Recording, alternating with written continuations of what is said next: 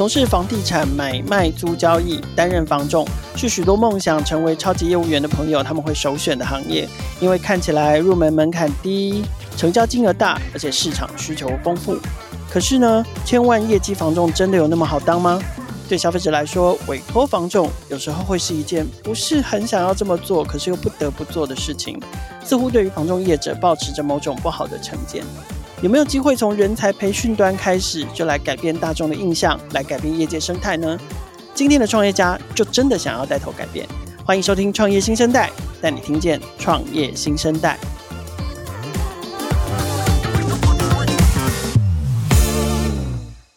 今天创业新生代的节目现场，我们邀请到的是思维探索的创办人，也就是熊客知识平台的创办人阿斌，还有他的同事 Neil。我们先请阿斌跟听众朋友打个招呼。嗨，大家好，大家好，嗯，好，他的声音其实也许有些听众朋友觉得还蛮熟悉的，因为阿斌除了是这个创业者之外，也是知名的在这个防重领域的知名 YouTuber 这样子。好，那那个 Neil 的部分呢？嗨，各位听众，大家好，我是思维探索的产品经理 Neil。好，今天我们邀请了创办人跟产品经理来到现场哦，就是要来跟大家聊一聊，在防重这个领域，在教育训练上面有没有什么可以结合线上教育，然后探索出更多不一样的可能。好，我刚刚已经有稍微先破一下梗，就是说阿斌除了是这个思维探索，然后熊克知识平台的创办人之外，他其实自己本身在防重领域也耕耘了很长的一段时间，然后甚至还是。这个成立了 YouTube 频道，所以我们是不是先请阿斌跟听众朋友介绍一下你自己的背景，包含了你的防重生涯呀，然后你是慢慢慢慢怎么踏到现在的这个这个这个领域来发展的？好，就是我我是云科大研究所，在二零零六年毕业，那我毕业后当完兵就进台中科技业友达，然后从事工程师两年半，两、嗯、年半的时间我拿到了不少的奖项，那我是 A 加员工毕业的。哇哦，对，有一次就是我的朋友啊，就是投资房地产的朋友，就说，哎，他觉得我好像蛮适合去当房仲。我想说，怎么会叫我去当房仲？我一路上就不知道房仲是在做什么，只知道他们在做买卖房子。那他就觉得说我的外貌啊什么的都还 OK。那我想说，哎，那好，我就听他的，我就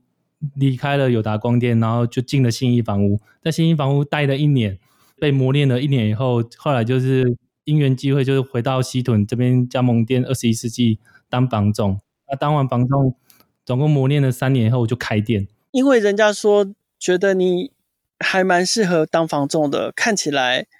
有模有样，口条合适，甚至外形也合适，然后就让你决定放弃在友达的工作。因为我在友达那时候拼命的工作，我是低收入长大嘛。我连那种大年初一、除夕，我都在要求加班。那时候我们的加班费其实蛮高的，两倍、三倍这样子算。对。那我在两年就存了一百多万嘛。后来呢，嗯、就是跟朋友就是有在投资一些房地产。对。然后我朋友就说，他觉得我去做房仲应该还蛮适合的。那我想来想去说，我就算我二十年的薪水啊，算一算，顶多当到主管两千万上下吧。然后就说，嗯，我两千万把我人生买断，我觉得有点不太甘愿呐。我自己的想法，虽然我是读到研究所毕业。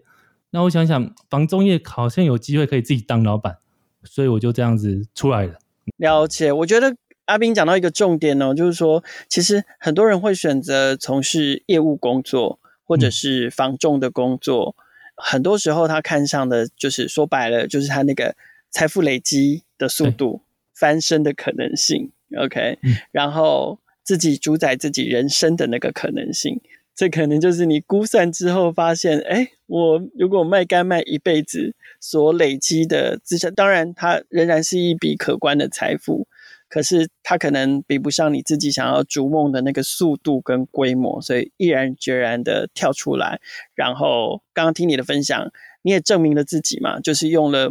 一年的时间从零开始磨练，然后再跳到下一个房仲三年的时间，然后。最后就自己出来开店了，开始当算是加盟店吗？加盟那时候我们加盟二十一世纪，哎，跟我合伙人出来开这样子，嗯，嗯目前已经八年了。OK，所以这个还继续做，还继续做，对，还目前还是店长，对。啊，可是做着做着，怎么会做到 YouTuber 跟来做这个线上教育平台的创业？这个待会再来请教你哦。所以，嗯、哇，所以事实上，你从这个踏入房仲业，然后再自立门户的时间，其实大概也才十年、十一年的时间而已。对，十一年的时间。对，OK，那你有赚到你当时在有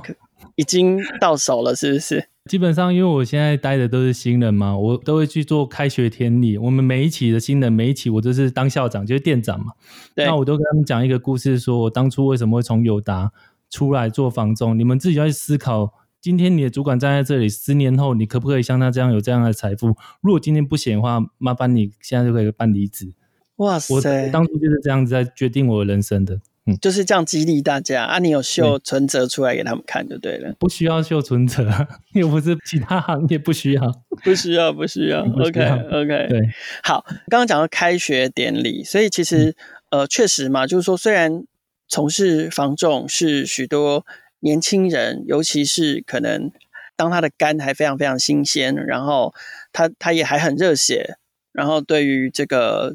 追逐梦想，充满的憧憬，这样子，所以很多的新鲜人，很多的新人都愿意投入房仲业。那像这样的开学典礼，像这样的教育训练跟传承，应该会是这个身为前辈，然后身为像阿斌这样的店长，很重要的一个工作，就是教育训练传承。在现在哦，先撇开你们在做的这个线上教育，就是传统，从你进入房中业以来，不管是你教别人或别人教你，他们都是怎么运作的？那你觉得现有的这种教育训练跟传承的制度有哪些优点跟缺点？基本上，我为什么会就是跳出来做教育训练，是因为我自从我二零一四年四月开店以后呢，教了无数的新人。我知道现行台湾很多的加盟主，因为我们我们大部分都是加盟店嘛，那新人进来，他基本上大部分都是那种小羊，就是被放生的羊。就是进来，哎、欸，你有问题再问我。可是新人最大的问题就是，我又不知道我有什么问题，我要问你什么东西。对，所以很多的新人，特别这两年，两年就是现在是房仲人数创最高的年代嘛，很多的新人就会跟我反映说，哎、欸，我进去一直被放生啊，然后为什么为什么？然后加上我这八年来教了无数的新人，我发现说，台湾的教育训练真的是非常的不足，所以我就是。觉得我需要跳出来跟大家讲，应该怎么做房仲一套 SOP，我们这个服务业到底是怎么做的？所以听起来缺乏制度，然后很容易因为人的关系，所以从内容管理、制度、教材、传承的方式、时间、频率都会有所改变。它没有一个很妥善的标准，也没有。嗯很完整的这个内容架构的设计，说哪一些东西是应该要一一的在什么时间点、什么阶段传承给新人，然后让这个新人可以在房仲的这个行业里面持续的成长。那所以这样造成了什么问题？就我们的观察，还有就是呃，上一次我认识 Neil 是在那个那个大班老师办的 Pitch Camp，听过熊克的 Pitch 吗？就是里面有提到，就是说好像在房仲产业里面。房仲业者、房仲人员的阵亡率很高，这个好像在你们的网站上面也看得到。那可是对消费者来说，其实就是反正有人服务我就好了，管他圆的、扁的、男的、女的、高的、矮的、年轻的还是资深的，就是好像对消费者端比较那个感受没有那么强烈。可是当然我们要看是看整个产业嘛，所以说高阵亡率的这个房仲人员，对于买方、卖方跟中介这三方会造成什么样影响呢？呃，因为哈，大部分的中介啊都是没有底薪，就是我们俗称的高专嘛。那很多的新人进了高专的店头以后，因为没有良好的教育制度，所以他们有些人会走一些灰色地带，那造成买卖方有什么影响呢？就是对我们房仲的形象普遍来讲都不是很好。那我觉得，其实我们房仲是一个。非常专业的素养去养成，不管是总体经济啊、装潢啊等等之类的，一个中介养成其实是需要一年的时间。那普遍而言，就是大家都是学一些话术。那话术其实跟买卖方讲久，大家都是人，大家都知道你在讲什么东西。所以我想要的是去改变这些事实，所以我才开始在做教育训练整套的。我要给新人一个良好的观念，因为我认为。话术讲太多，新人自己也会偏掉，是这样子。嗯，我我觉得这个就是，呃，有点像是企业文化责任，对，然后跟组织的责任对他底下员工的影响嘛，就是确实就像阿阿斌刚刚讲的，话术讲多了，真的会影响一个人，人也会跟着偏掉。那我认为这不是广告词啦，可是确实某一个房仲业者他所主打的口号或者是观念，我觉得很正确，就是说，我觉得房屋中介这个对买卖中三方其实都是都是一个在讲究信任的事业嘛，所以我们要听的不是非常多的形容词，我们要听的其实是非常多的事实，非常多的专业，然后数字，然后是有根据的东西。OK，所以高阵亡率可能代表的就是说，为了要促使双方成交，呃、然后对案件成交，所以就只好灌很多话术。对，然后其实买卖方成交后心情会不好，那心情不好就会上各大论坛去写很多很多对我台湾房仲的一些想法。那每次我看到这些内容，我都觉得说，现在都二零二二年了，我们台湾的房仲教育真的是进步幅度有非常大的空间可以调整，所以我一直是往这个方向在前进。嗯，可这就是为什么你你先自己开了。YouTube channel 嘛，就是你自己的防重 YouTube channel 叫做防重日常，这是导致你摇身一变变成 YouTuber 的原因吗？在那之前是因为我在二零一八年的九月七号早上九点十分不小心出车祸，你也记得太清楚了吧？这件事情改变我人生非常的大，如果没有那一场车祸，应该没有今天我们这样 Podcast 聊天。是在那之前，就是我已经是三家店的店董，然后我在家里休息。五个月，这五个月我就在思考我人生到底为台湾社会做了什么事情。想一想去，好像没有。我只有做到就是让我双方觉得我这个阿兵哦，对你们服务非常好，而且缺点很少。我基本上我是一个重服务、重顾问的一个房重。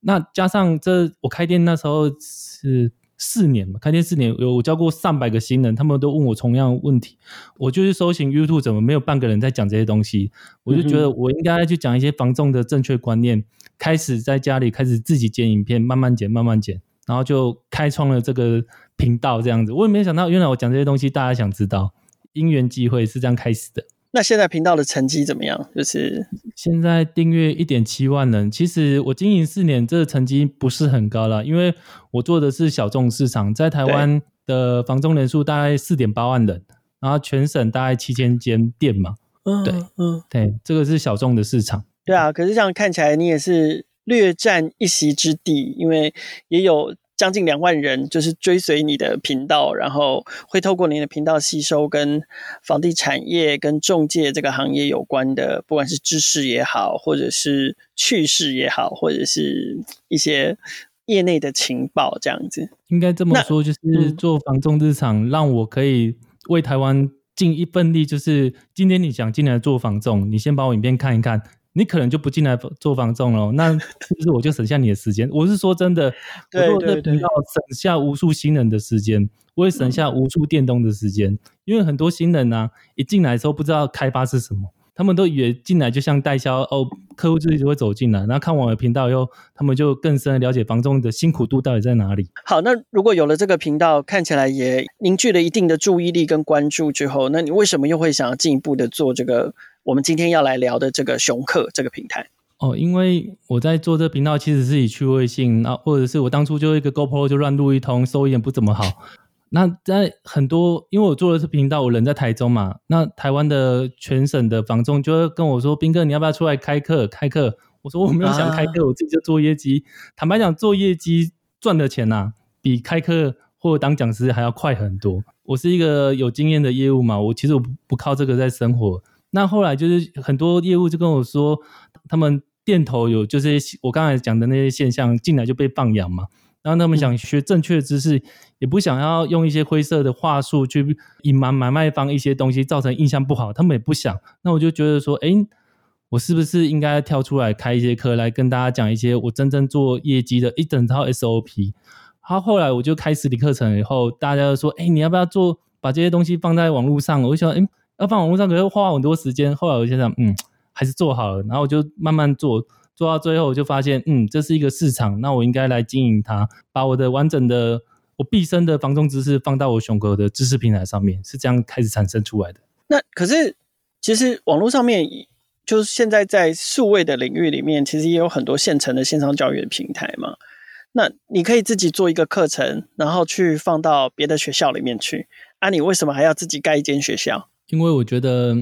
第一点就是不想被平台抽成嘛，第二个是我想要号召全台湾超业来一起跟我做这个频道，把这个平台房仲的知识全部留给台湾人，然后让下一代人可以知道正确的房中应该怎么做，而且给他完整的知识。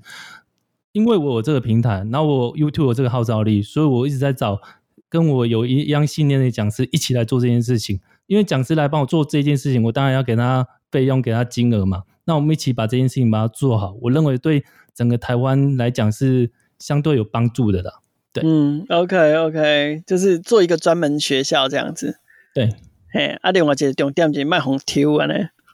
卖红 Q 掉。哎，高深呢！我们如果一上去熊口这个平台，熊客嘛，熊客台语就是熊口。我们一上去熊口这个平台啊，其实我觉得界面还蛮简洁的，然后一目了然就会看到两大块课程的内容哦，一块是这个雄狮领路，一块是重点学堂。那这两大块啊，这两大块的内容，是不是请你有跟我们介绍一下？就是雄狮领路跟重点学堂，他们分别的内容是什么？然后那这两者之间的课程有什么不同的地方吗？OK，好，我现在呃，我先讲重点学堂好了，因为它比较好理解，也跟比较直观。其实重点学堂就很像是其他线上课程的贩售方式一样，它就是一堂大概两千到两千五的课，两个半小时，然后啊、你买一次就可以永久观看。我们都会邀请一些业界里面我们觉得比较有名的讲师，然后来跟我们合作。对，然后我们的合作方式就是，诶，他来这里拍片，然后我们帮他协助他做行销上的东西。等到课程开始卖出去之后，我们再做分润，就跟一般的线上课程差不多。那它比较特别的是，它基本上都会是一些比较进阶的取向，比如说我们开了一门课叫风水课程。为什么？因为有的时候房仲在带看的时候会遇到一些顾客，他觉得诶这里的风水不好，这时候你没有风水知识，你就回答不了嘛。所以我们就会找一些比较，或者是诶法律知识，或者是怎么用影音开箱，我们会找一些比较进阶的东西，让已经在房中一段日子的人，然后他可以去做一些进修的动作。好，这是呃重点学堂的部分，而另外一个比较我们这边比较有趣的东西叫做雄狮领路。那其实雄狮领路就是斌哥刚刚提到的他的毕生所学的课程，那他把它整理成大概几十小时的课程，然后我们不是单次买断，我们是每个月二九九或三九九去做订阅的动作，你只要二九九就可以看五十个小时的课程。那为什么要这么做呢？其实一个点是，第一个是有些新人他其实不是这么经济不是这么充裕，第二个是其实房仲的知识需要很活嘛，所以我们其实也会每个月更新几部片上去。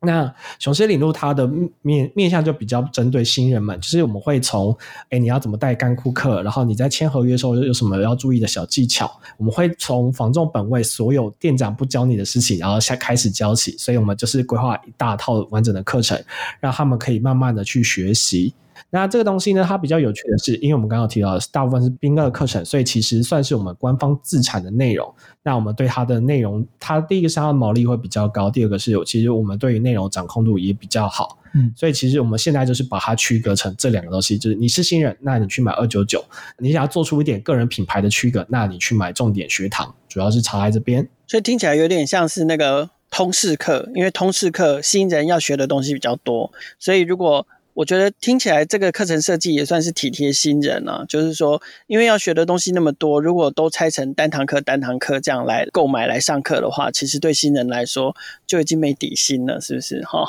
对，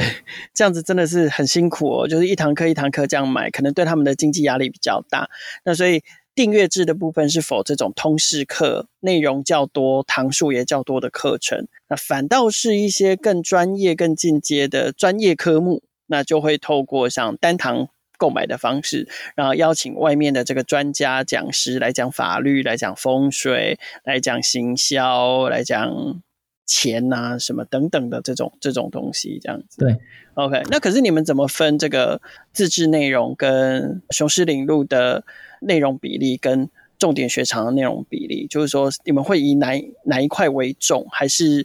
怎么去划分它的比例才是适当的？对于一个完整的防重的职业来说，OK，好，这里我回答一下老师的问题哈，就是其实我们现阶段是以雄狮领路为重的，那为什么呢？因为其实我先讲一下一般线上课程，他们常常遇到的困境是，对于一般线上课程来说，就算他们需要不断的出新的课程，然后用新的课程去带旧的课程的流量，导致其实他们同一个主题会出好几次，然后到最后其实学员会有点麻痹。而我们这边比较相反过来，是我们希望推订阅制，因为订阅制可以让我们有稳定的现金流。那有稳定的现金流，我们就可以，我们就不会有出课的压力。然后呢，所以我们现在抓大概七比三啦。然后我们就是先把稳定的现金流撑起来，嗯、我们就可以针对真正的去探寻，哎，这些房仲们到底需要哪些新的东西，而不是哎，因为其实说实话，是大部分人都只想要可以卖钱跟可以赚钱的东西，可是那个东西你开两三堂就卖干了，对，所以我们就会变成说，我们先推稳定的现金流。然后我们先有稳定现金流，然后我们再去找真正适合跟有市场的课程来开。主要是因为刚刚 Neil 有提到，就是在这个订阅制的课程里面，其实有提到，就是大概每个月都会有跟加新的内容进去，然后让长期订阅的人除了有旧课程可以可以一直不断的重温之外，也有新的内容可以持续的保持学习。那可是在这个就是。跟外部讲师合作，重点学堂的课程呢，因为它是单堂单堂买，买了买了就断了。可是，当然风水这种概念，除了就是传统的、古老、神秘的那知识经验传承很重要之外，一定还会随着现代的发展，在风水观念上面有一些与时俱进嘛。我们举这个为例子。那如果说有一些新的东西的调整的时候，你们是会重新再开一个、再设计一个全新的、完整的这个风水课程的产品吗？还是说会加一些新东西上去，然后是让原来就有的学生可以再来更新？还是你们多久会这样子更新一次这种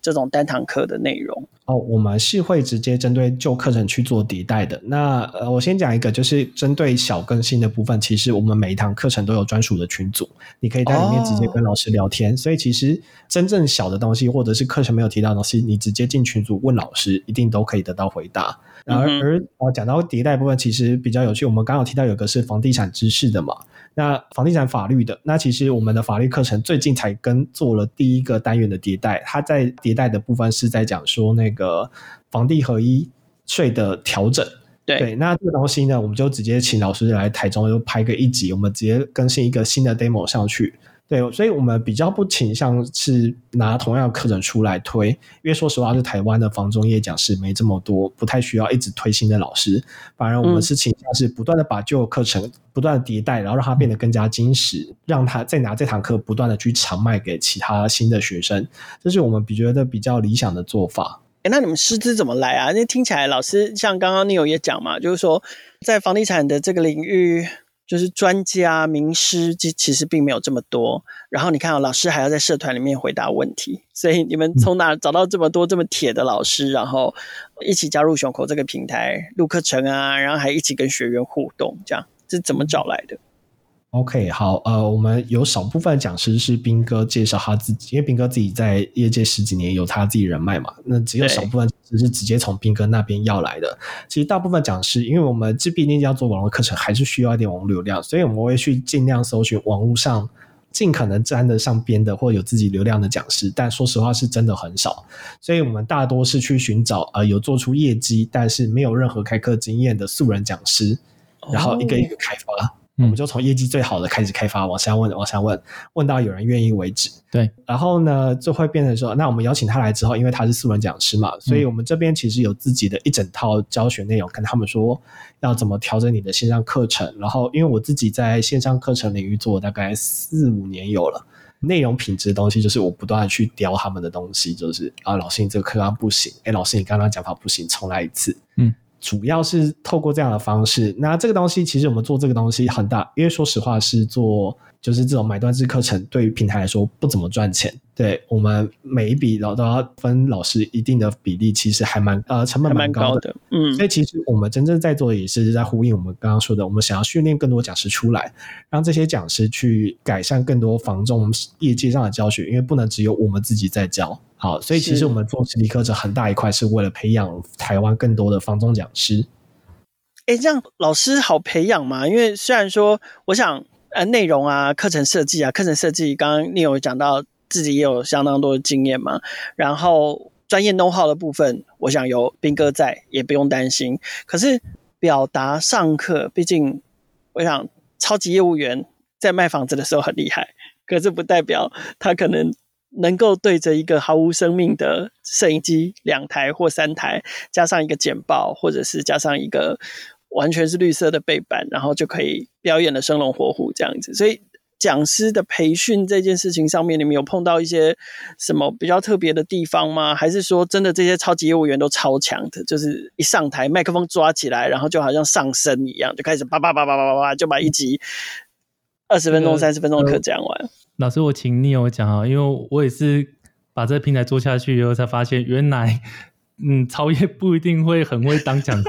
我请 Neo 来讲，我可以说，大部分超业都基本上是不会教的。好的，嗯、对，他们，而且就是老师你刚刚说的东西权重，而且大概比你想象中的再更惨一点。嗯，好，我遇过有个超级会讲的，然后怎么样，看到镜头直接傻住。嗯，然后我遇我遇过就是。私底下跟我讲怎么样怎么样，结果事实上是讲起来，他的前三单元全部都是重复的。嗯，我说老师，你上一张跟下一张差在哪里？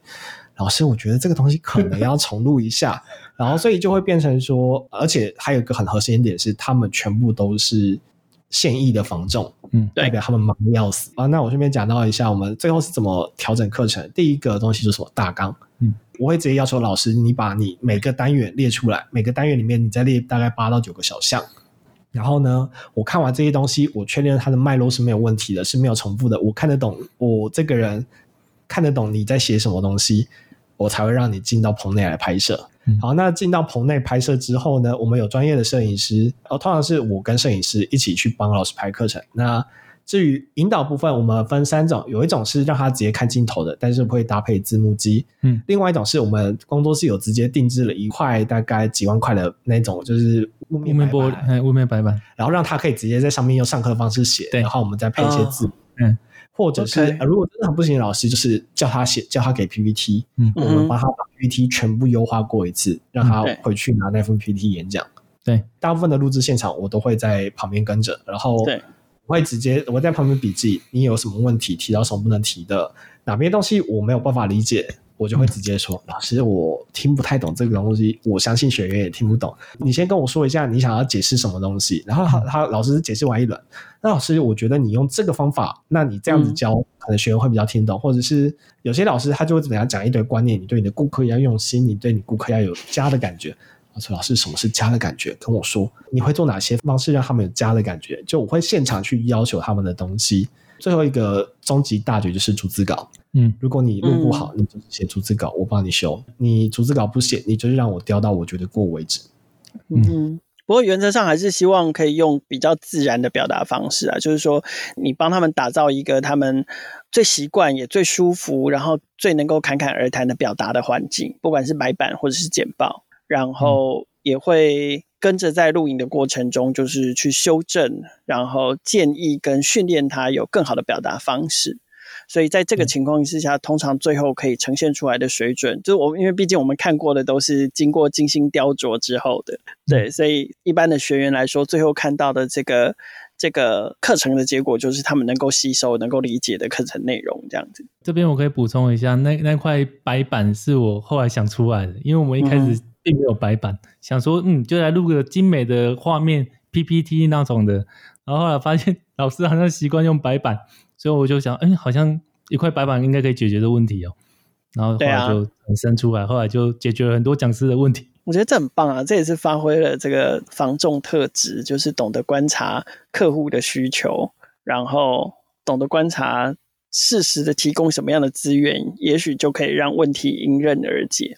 好，那有了这个平台之后，我好奇的是说，那阿斌你的防重日常还有继续在经营，两个听起来会不会好像有点重复？内容会不会都太重复了？还是说你自己就开始针对熊口跟防重日常做一些频道的区隔？基本上是这样子。我针对刚才熊口订阅制，我再补充一下，因为我们自己有个专属的群组嘛，嗯，那我每个月。因为我现在在线上，所以包含最近不是升息的议题很严重吗？然后景气不是有一些疑虑吗？对，我就会让他们做投票，说，哎，这个月大家想听什么？因为我们现在群组快两百个人嘛，他们投完以后就说好，那我就来准备这个主题，你们最想听的，让他们每个月都听得到，而且这个影片最后会放到我们熊口的平台上面，是最第一线人员的观察，而且是对他们来讲是最有帮助的。然后另外一点是。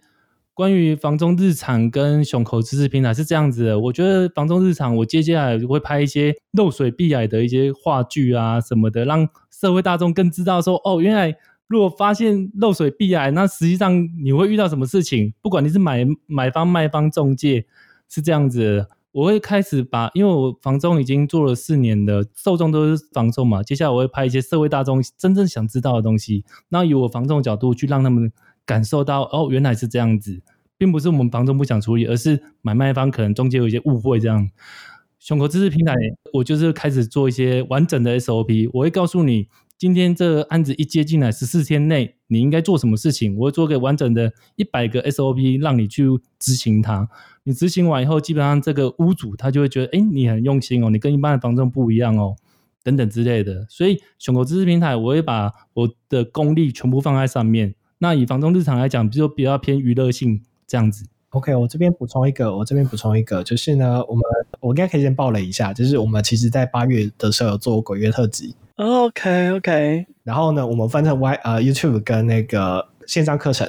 YouTube 部分我们就跟他说，来老师，你跟我说过你接过房子里面你觉得最可怕的几件，对，不管是人可怕还是物件可怕，发生什么故事，你就直接当成故事来讲。可是呢，在有这样的一集的同时，我们也请老师去在我们的课程里面去说什么？哎，凶宅怎么定义？对，他之前就有聊过这种东西，非常有趣。就是凶宅，一般人认知的凶宅跟我们认知的凶宅不太一样。他举了很多很多很多的案例，然后最后他就是会带大家带着房仲们去解释说，所以今天你要处理物件的时候，你要注意什么事情，你才不会变成有在卖凶宅的嫌疑。我们会希望尽量让课程是系统化的，所以我们会做出这样的区隔。好，大概是这样子。同样都是这个凶宅，但是一个是生活化的议题，因为消费者认知的凶宅的角度，有时候。不是这个专业的凶宅定义，所以在 YouTube 上面会用生活化的角度去谈这件事情。可是同样的，在熊口上面会有专业的角度去谈如何买、如何卖、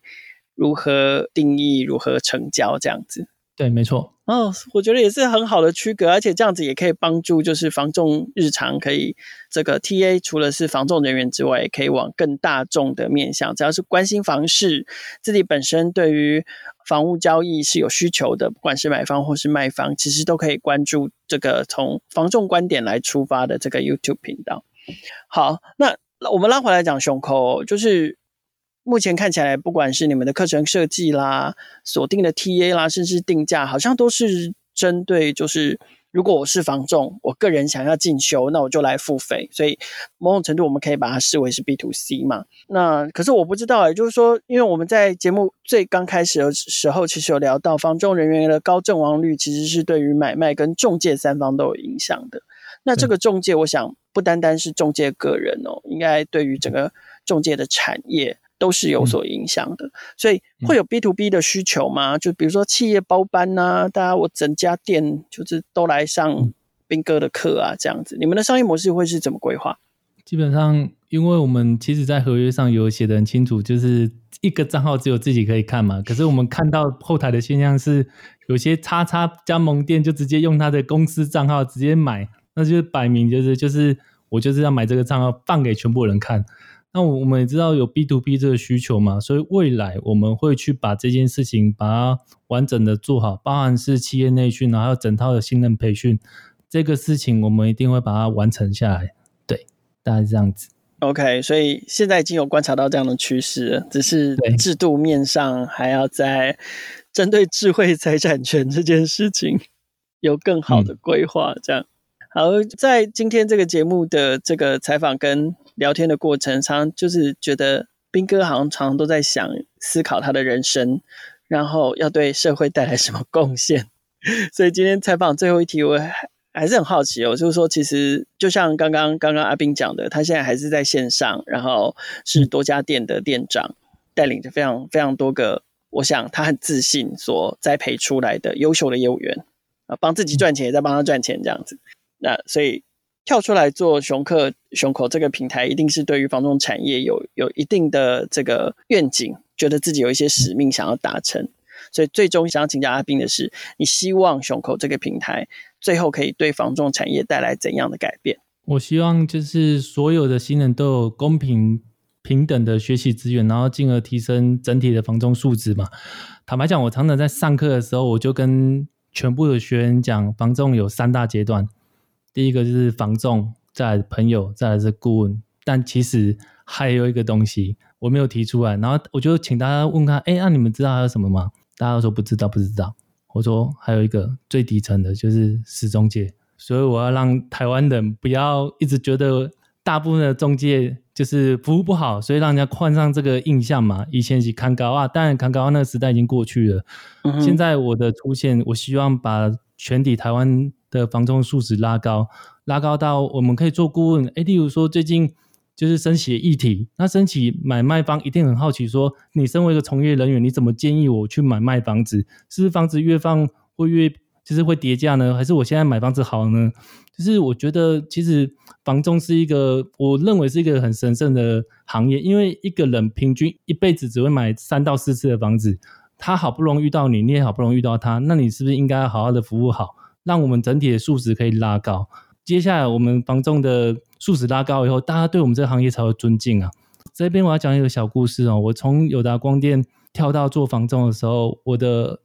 前女友就跟我说，她爸爸希望我跟他分手。我说为什么？有他光电跳房仲，我错了吗？我我想要做一些业务上的工作嘛。结果他爸爸说啊，这个做中介不给我不好，赶快分一分，去找个有钱人嫁一嫁。我就把他爸爸这句话记下来，到现在为止。我从来没有忘记过他所讲的这句话，我一定要在我这辈子把这件事情给扭转过来。所以我每天醒过来，我就是要帮助更多的房仲的朋友们，让他们成功。那这两年呢，我坦白讲，我也真的帮助不少的业务，让他们成为店长。他们每天都在感谢我，我认为这种感觉，我心情非常好。那未来我也会往这方面继续的前进。就是我以上想要做一些房仲产业的改变。好，我们今天创业新时代节目非常感谢胸口这个平台的创办人谢斌展阿斌，还有产品经理 Neo 来到我们节目的现场。希望胸口这个平台的推出，可以对于房仲业这个防重人员的教育训练，可以制定出一个新的标准，然后让防重的教育训练还有人才的这个留存率都可以提高。创业新生代节目在各大平台都可以听见，欢迎大家订阅、分享、给五星或者是留言评价，也欢迎新创生态系的伙伴来信自荐接受我们的采访。新创的能量代表了这个世界创新的力量，邀请大家每周三锁定收听，和创业小聚一起关注创业新生代。